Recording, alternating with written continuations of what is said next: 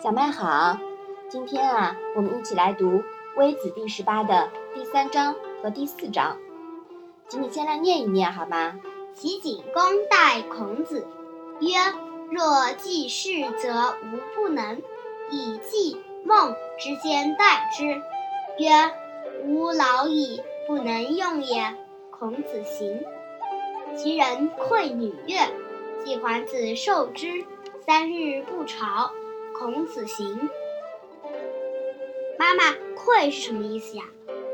这里的这个“归”字啊，读回馈的“馈”，那么这个“馈”呢，就是赠送的意思。季桓子是谁呢？季桓子呀，是鲁国宰相季孙氏。那么这两章是讲了什么呢？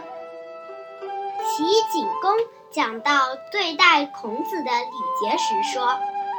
像鲁君对待季氏那样，我做不到。我用介于季氏和孟氏之间的待遇对待他。又说，我老了，不能用了。于是孔子离开了齐国。齐国人赠送了一些歌女给鲁国，季桓子接受了。三天不上朝，孔子又要离开了。这两件事呀，是发生在孔子周游列国之前的事。乍一看呢，和本篇主题是不是没关系啊？嗯。其实啊，写放在这里的话，一定是有关系的。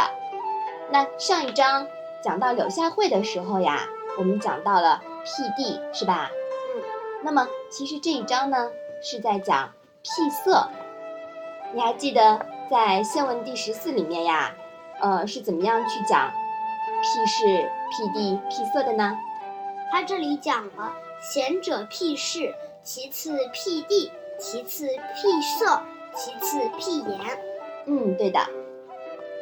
那么，嗯，就是宪文第十四的这一章啊，它是以齐国和季氏为例，阐述了辟色的实质意义，就是以自己选择沉迷于女色的方式。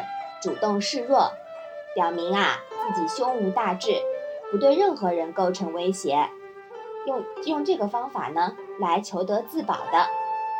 那这里啊有一个冷幽默，齐景公以季梦之间代之，而不能用这句话呢，其实是想让孔子辟色的。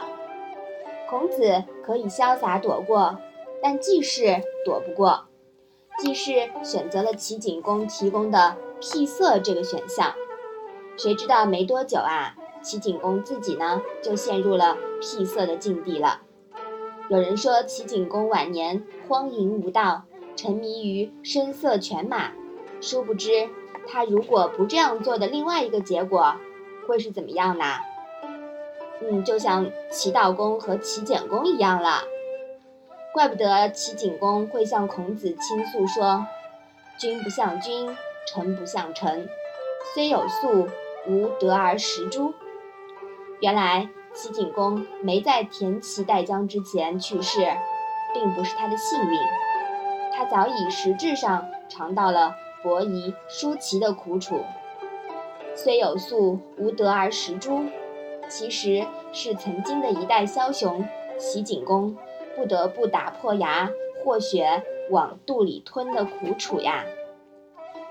妈妈，其实我觉得这一章也有一点春秋笔法的味道呢。嗯，好像是啊。那你把这两章啊，再来仔细品味品味吧。齐景公待孔子曰：“若记事，则无不能；以记梦之间待之。”曰：“吾老矣。”不能用也。孔子行，其人困女乐，季桓子受之，三日不朝。孔子行。好的，那我们今天的《论语》小问问呀，就到这里吧。谢谢妈妈。